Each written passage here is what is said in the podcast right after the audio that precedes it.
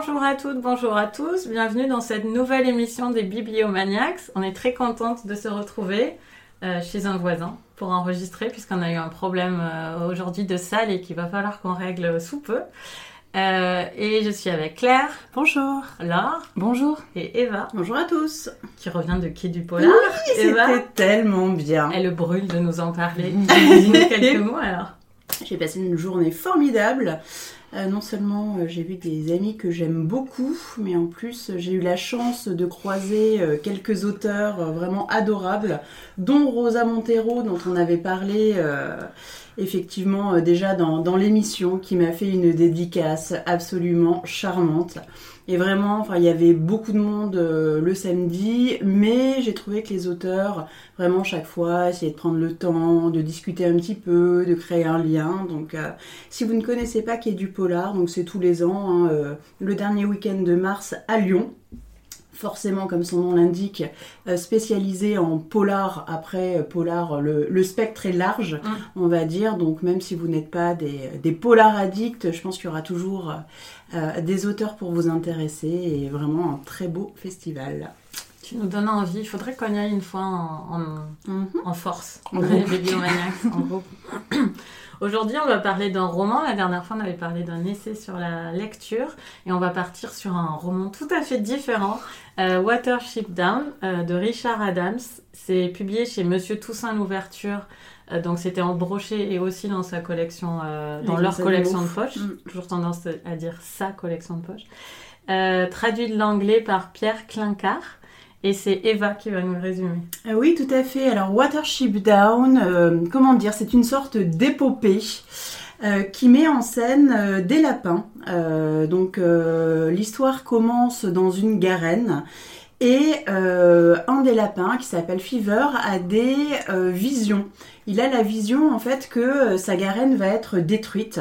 Il en parle à son frère Hazel qui le prend au sérieux. Euh, et ensemble, ils vont voir le maître de leur garenne, hein, le, maître lapin, euh, à qui ils exposent les faits. Mais le maître lapin, en fait, euh, ne les croit pas. Il faut dire que Fever et Hazel, dans la hiérarchie de la garenne, sont assez bas. ils ne sont pas pris ils ne sont pas pris du tout au sérieux. Euh, donc ils décident de partir, ils réunissent une dizaine de lapins euh, autour d'eux et ils décident de quitter leur garenne pour euh, bah, trouver un autre lieu qui va pouvoir les accueillir.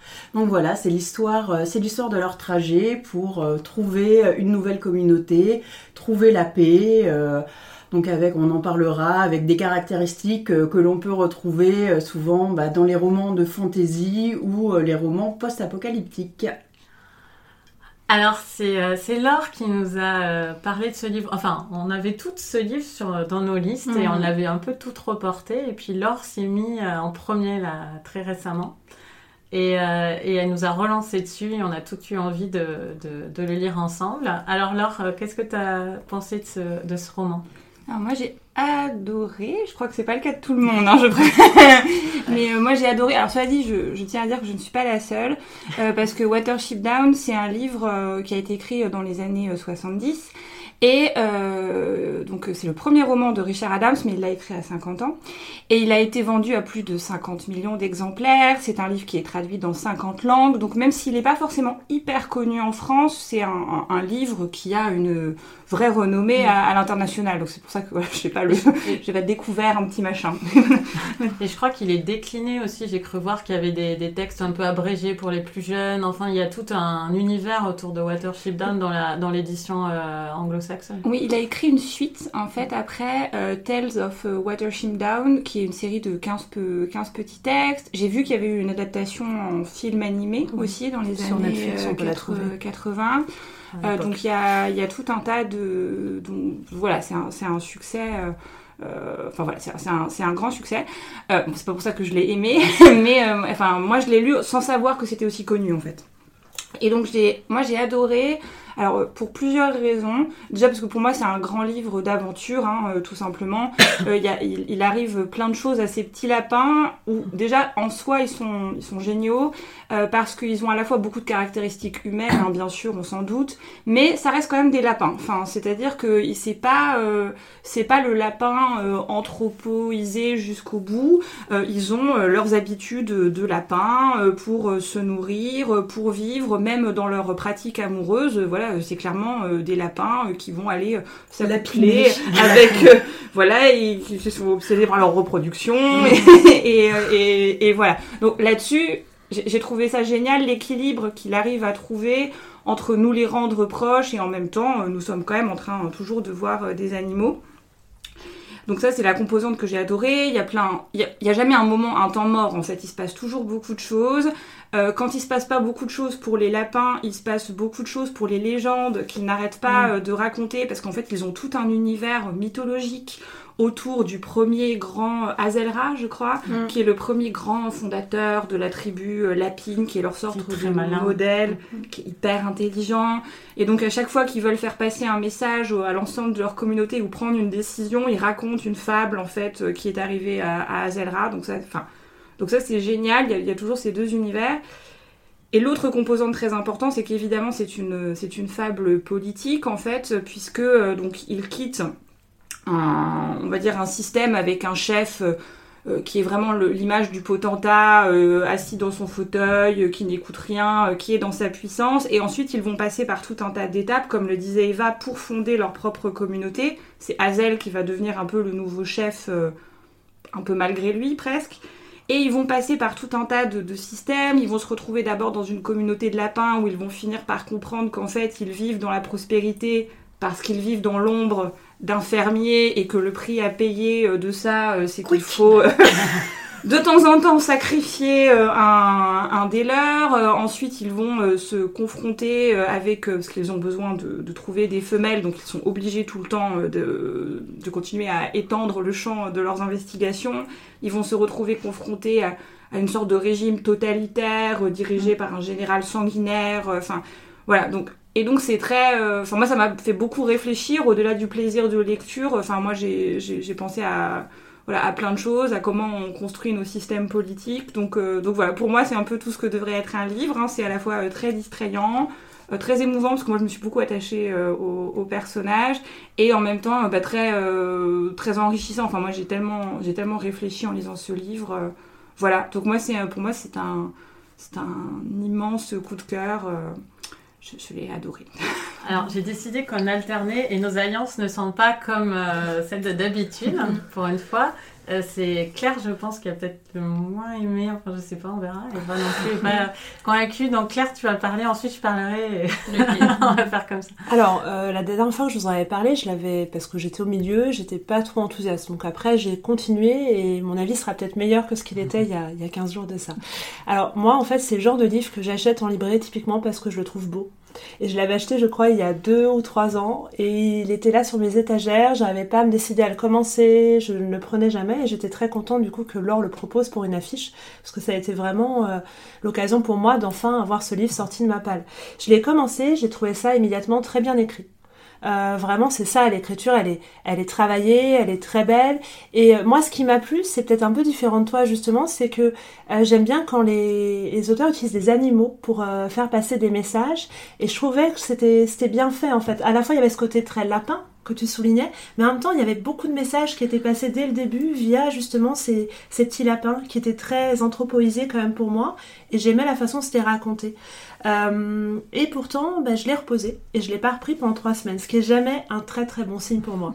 Quand je repose un livre et que je, je le vois, je passe à côté, je, je, il est là sur ma sur ma table de nuit, je n'ai pas envie de le rouvrir, c'est pas le signe que forcément c'est un livre qui me plaît énormément. Pourtant, forcément, pour l'enregistrement, je l'ai repris. Et là, euh, ce qui était assez euh, magique et qui n'est pas le cas de tous les livres, donc ce que je voulais souligner, c'est que je savais exactement où j'en étais. Je n'avais rien oublié des péripéties euh, précédentes. Et du coup, je l'ai repris comme si j'avais quitté un ami pendant trois semaines et que je reprenais la conversation. Euh, ce que j'ai trouvé euh, très intéressant dans ce livre, euh, même si vraiment je pense que c'est pas un livre complètement fait pour moi parce que finalement c'est pas un livre que j'ai envie de lire avec une urgence, donc ça pour moi c'est, je le souligne encore, un, mm. une évidence d'un coup de cœur, c'est que c'était une histoire monde. Et euh, c'est quand même bluffant un auteur qui sait écrire une histoire monde. À la fois, tu soulignais tous les côtés mythologiques avec cette figure. Alors moi, j'avais noté Shravilcha, mais vous connaissez mon problème, avec les, prénoms. Mais euh, ce dieu-là, lapin un peu, à qui il arrive des histoires mythologiques assez incroyables. J'ai adoré euh, toute cette partie légende, quand il s'assoit, il y a les veillées, il raconte, je trouvais ça génial. Et puis, j'ai aimé toute la réflexion politique, forcément, avec les systèmes de chaque communauté de lapins. Et finalement, comment on peut essayer à partir de tous ces systèmes-là en faire la meilleure. Euh, j'ai beaucoup aimé aussi le personnage du héros, Hazel, qui est un personnage de héros assez incroyable, et puis tous les lapins qui sont autour de lui avec leurs particularités. Il y a aussi à un moment une mouette je vais pas trop en révéler, qui arrive dans l'histoire, et ça, je crois que c'était une très bonne idée. Vous voyez, même si c'est pas un coup de cœur, même si c'est pas un livre que j'avais euh, envie de reprendre, de continuer, je suis contente de l'avoir lu parce que je peux que souligner que c'est un morceau de bravoure littéraire dans le sens où euh, il y a vraiment tout, fait sens, tout, est, euh, tout se combine. Pour autant, bah, peut-être que comme moi, vous pourrez passer à côté. Vous pourrez reconnaître les qualités de ce livre, mais ne pas en ressentir de coup de cœur. ça va quand même, je me mm. sens un petit peu soulagée, hein, mais euh, bon. Eva, euh, prépare ses, prépare Euh, alors moi, contrairement à toi, Claire, je n'aime pas trop quand les auteurs passent par des animaux pour raconter quelque chose et c'était plutôt même, une crainte que j'avais et qui je pense faisait que je n'avais toujours pas lu ce livre qui m'attendait. Et euh, pour moi, ça c'est, je suis assez d'accord avec toi, étrangement en t'entendant que c'est pas un livre qui me manquait quand je le lisais pas, euh, mais je l'ai lu dans un terrier moi-même parce que j'étais malade. Et euh, c'était bizarrement, enfin, quand j'allais un petit peu mieux, parce que j'ai même pas pu lire pendant quelques jours tellement j'étais pas bien. Mais dès que je suis allée un peu mieux, mais que j'étais quand même encore euh, au lit, euh, j'ai, je me suis plongée dans ce livre que j'avais déjà commencé avant. Et là, c'est vrai que sur des longues plages de lecture, ça a été, ça a été vraiment super. Mais c'est vrai que c'est pas un livre où tout de suite j'ai été happée. C'est un livre qui m'a plutôt fascinée. je me regardais le lire et je me disais comment c'est possible que tout en imaginant des lapins, parce que je n'ai vraiment eu de cesse d'imaginer des lapins, je les ai pas transformés en humains du tout dans mon imaginaire. Euh, je, ça m'intéresse autant ce qui leur arrivait parce qu'il a, a vraiment un talent pour nous raccrocher régulièrement au fait que c'est des lapins, nous le faire pas oublier, mais que ça ne soit pas central non plus pour plein de développements de l'intrigue et il a un point de vue humain, puisqu'il nous rappelle les capacités des lapins, contrairement à nos capacités, et il n'arrête pas de nous ramener au fait que oui, oui, vous, vous êtes des humains, on ne veut pas vous faire croire que vous êtes devenus des lapins, donc euh, on va vous, je vous donne quelques différences entre les lapins, et il a la narration a comme ça une forme d'autorité, afin de, oui, où il nous donne quelques, quelques billes à chaque fois pour nous aider à voir les enjeux des scènes, sur euh, la façon dont ils voient dans les herbes, sur euh, il y a plein de détails comme ça qui, tout en étant vraiment la narration d'un d'un humain, euh, nous plonge complètement avec, ces lapins. Je me suis terriblement attachée aux deux aux deux frères. J'ai trouvé, j'adore les débuts où quelqu'un dit quelque chose et on ne croit pas. C'est un ressort narratif qui est toujours très motivant, je trouve, pour le lecteur ou le spectateur au cinéma. Là, il en fait pas trop, ça dure pas très longtemps, mais on est soulagé que. Et, je trouve que ça donne à son frère une forme de légitimité euh, naturelle. Et on n'est pas étonné ensuite qu'il devienne un peu le chef de, cette euh, escouade nomade là, parce que il a l'air d'être quelqu'un de juste et de. On est très attaché, je trouve, à ce lapin. Ça m'a fait penser, euh, enfin rien à voir, mais euh, sur le fait de, d'explorer des mondes, ça m'a fait penser euh, au Space Opera ou à Ursula K. Le Guin en fait, parce qu'à chaque fois qu'elle change de terrier, il y a une organisation complètement différente. Il y a des, il y a même des lapins qui peuvent pas avoir certaines représentations et, et ils se rendent compte tout de suite de leurs limites parce qu'ils n'ont jamais soit goûté à la liberté, soit euh, soit euh, il y a toujours eu une profusion de lapines, donc ils, ne connaissent pas euh, ce manque-là. Enfin, il y a, plein de comme ça d'ajustements de, à chaque fois qu'ils rencontrent d'autres lapins et dans leur altérité. J'ai trouvé ça hyper intéressant. ce voyage. Après, moi, j'ai pas encore à l'opposé de toi, et pourtant, c'était point positif, c'est intéressant. Donc, vraiment, il y a de tout pour tout le monde. Moi, les, les passages où il raconte euh, la mythologie des lapins, moi, ça. Alors, autant j'ai aimé savoir qu'ils en ont une, autant j'ai aimé voir les liens avec euh, leur comportement et ce qu'ils en tirent philosophiquement. Autant ces histoires, enfin moi j'aime pas trop les contes et les légendes, les trucs comme ça, ça, ça me- j'aime pas. Ou les, même les fables, j'aime pas. Enfin en général, je sais que quand on dit euh, une vraie fable, euh, en général Mm. c'est, pour moi c'est un gros feu Ouais. rouge et ça, ça va pas me plaire. Donc toutes ces parties là m'ont pas trop m'ont pas plu. Mais donc c'est un bon indice pour les lecteurs qui nous écoutent, c'est que même si vous aimez pas ce genre de choses, côté fable et tout, enfin moi c'est un livre que j'ai vraiment adoré. Je pense pas que je le relirai parce qu'il tient énormément sur euh, quand même sur ce qui leur arrive. C'est quand même une vraie épopée, il y a vrai suspense. Il y a une scène de bateau, enfin faut aller jusqu'à la scène de bateau qui est assez tardive, mais surtout ne lâchez pas le livre avant d'avoir vu euh, cette scène, c'est génial. Et euh, voilà, il y a, de l'aventure, il y a de l'action, il y a du péril, euh, il y a du conflit, il y a des blessures de guerre, euh, il y, a, tout dans ce livre, c'est ce que tu disais, c'est un livre-monde, il y a vraiment de tout. J'aurais pas trop envie de voir une adaptation perso parce que les images dans mon esprit sont tellement claires et nettes que je serais pas très emballée de voir ce que ça donne en adaptation. Mais voilà, et donc je laisse Eva parler, mais moi je vous le recommande chaleureusement. Alors moi, il y a des choses dans ce que tu as dit, Coralie, euh, effectivement, qui, euh, qui ont sonné une petite clochette chez, chez moi. Euh, et je pense que c'est aussi pour ça que je n'ai pas accroché à ce livre, qui a plein de qualités, hein, euh, j'ai aucun souci là-dessus. Mais effectivement, euh, moi j'ai beaucoup de mal en fait avec les livres euh, avec des animaux. En fait, c'est vrai que c'est pas le genre de livre euh, effectivement qui va m'attirer. Et comme Claire, j'avais Watership Down parce que j'aime beaucoup ce que fait Monsieur Toussaint l'ouverture, parce que j'en avais eu des échos effectivement euh, très positifs. Je connais plusieurs personnes euh, qui ont adoré ce livre, qui en ont eu vraiment un coup de cœur, et que ce soit des gros lecteurs ou des lecteurs qui sont plus euh, occasionnels. Donc je pense que c'est vraiment un livre qui peut toucher tout public. Et euh, parce que voilà, les couvertures, la couverture euh, grands animaux, euh, poches euh, blanches et euh, blanches et vertes est absolument euh, absolument magnifique. Et d'ailleurs, bah, merci pour cet épisode de Bibliomaniacs et cette lecture un peu commune Oui, qu'on en a fait, parce que sinon, bah, pareil, j'aurais pas, je l'aurais pas sorti de ma bibliothèque, je pense. Et en fait, je n'ai, alors, je reconnais que le livre est extrêmement bien écrit. Euh, qu'il y a un vrai objectif aussi d'écriture, de parler euh, de politique, de parler de système, euh, de société, etc. Que c'est extrêmement riche dans tout ce que ça convoque. Forcément, on pense à la Bible avec Moïse euh, et euh, qui fait traverser euh, les Hébreux euh, dans le dans le désert. Ça fait penser à du Tolkien. Ça fait penser aussi au côté un peu Walking Dead, le côté post-apocalyptique où euh, on cherche à reformer une communauté, on cherche un endroit où on va pouvoir vivre un petit peu dans, dans la sérénité et qui est une, qui est une série euh, que j'adore. Le côté mythologique aussi bah, fait aussi penser à Viking. Euh, donc pareil, des histoires de communautés qui vont évoquer euh, des dieux, euh, des dieux ancestraux. Donc voilà, en fait, il y a plein d'ingrédients qui, pour moi, fonctionnent.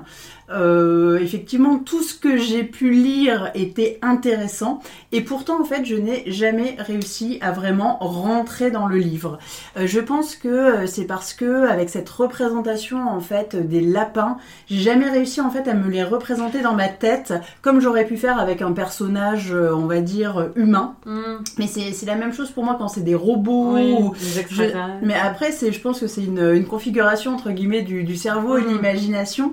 Et en fait, ne pouvant pas euh, vraiment les imaginer, euh, bah, j'avais beaucoup de mal aussi à les distinguer entre eux. Hmm. Donc effectivement, bah, les deux personnages qu'on voit euh, le plus le plus tôt dans le récit, donc les frères Fever, Hazel, j'arrivais bien effectivement à voir qui ils étaient, ce qu'ils faisaient.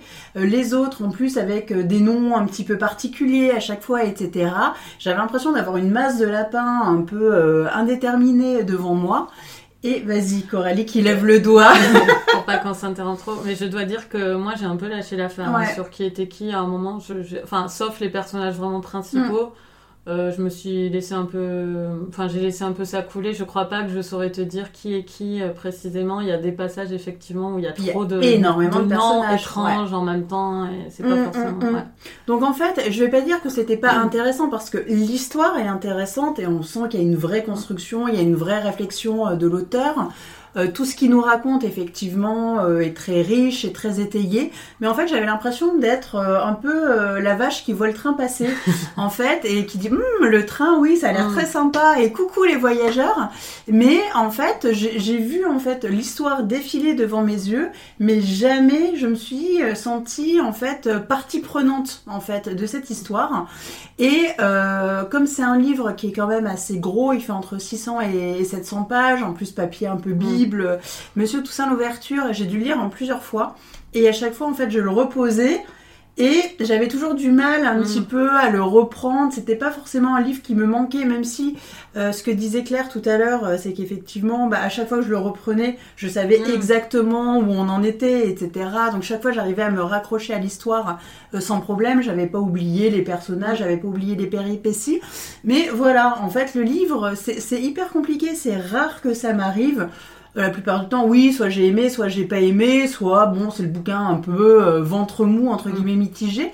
Mais là, je ne peux pas dire des choses négatives sur ce livre, puisque c'est vraiment un ressenti. Mm. très personnel. C'est juste en fait un rendez-vous manqué parce que Mm. le livre n'est pas pour moi. En revanche, ça, euh, c'est pas pour ça que euh, je ne vais pas le recommander à Mm. des personnes dont je sens que effectivement ça pourrait être leur cam. Mais moi, en fait, non, c'était pas le cas. Mais- je suis quand même contente Mais de oui. l'avoir lu. Voilà.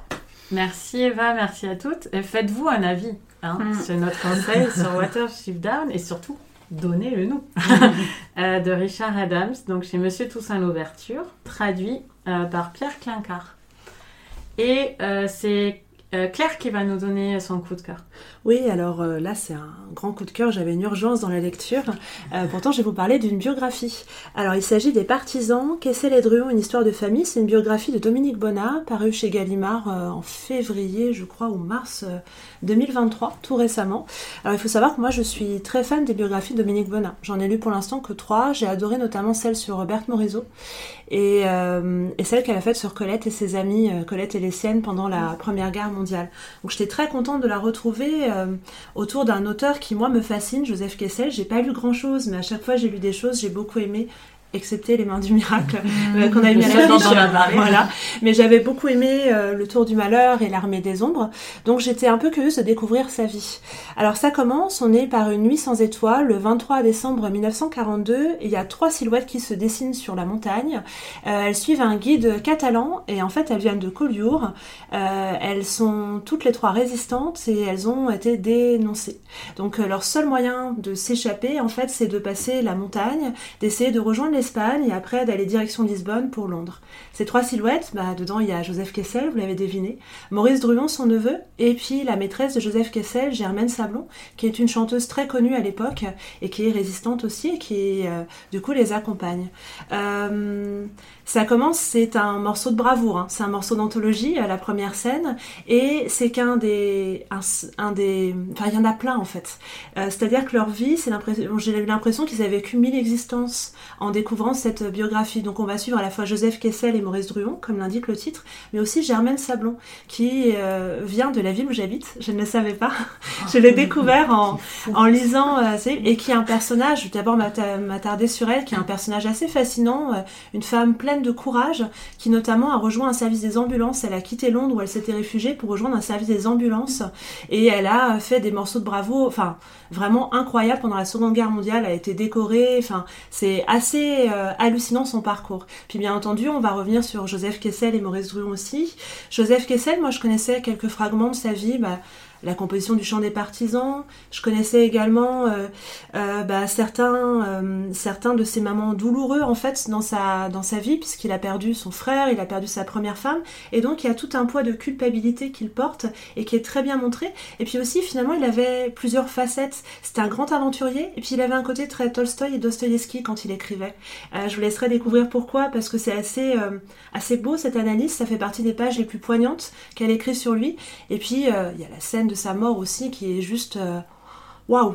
Je, les derniers mots de Joseph Kessel, faut, faut lire pour découvrir. Je l'ai dit, je l'ai dit à Eva, mais je ne vous dirai rien. Euh, à côté de lui, il y a Maurice Druon. Maurice Druon qui est un peu euh, euh, le satellite en fait au début, qui est dans le sillage de son oncle, qui n'a pas été vraiment reconnu par la famille Kessel pour plein de raisons aussi que je ne dévoile pas, mais qui va s'affirmer de plus en plus, notamment avec les rois maudits, vous connaissez sans doute, avec l'atelier qu'il va mettre en place, avec son arrivée à l'Académie française où il est adoubé par son oncle. Aussi un personnage intéressant. Même si mon cœur reste auprès de Joseph Kessel, j'étais contente de voir comment elle présentait Maurice Druon et comment on voyait leurs interactions familiales. C'est une biographie pour moi qui est euh, qui se lit comme un roman qui fait 500 pages, mais que j'avais envie de retrouver chaque soir, euh, que je trouve extrêmement bien écrite.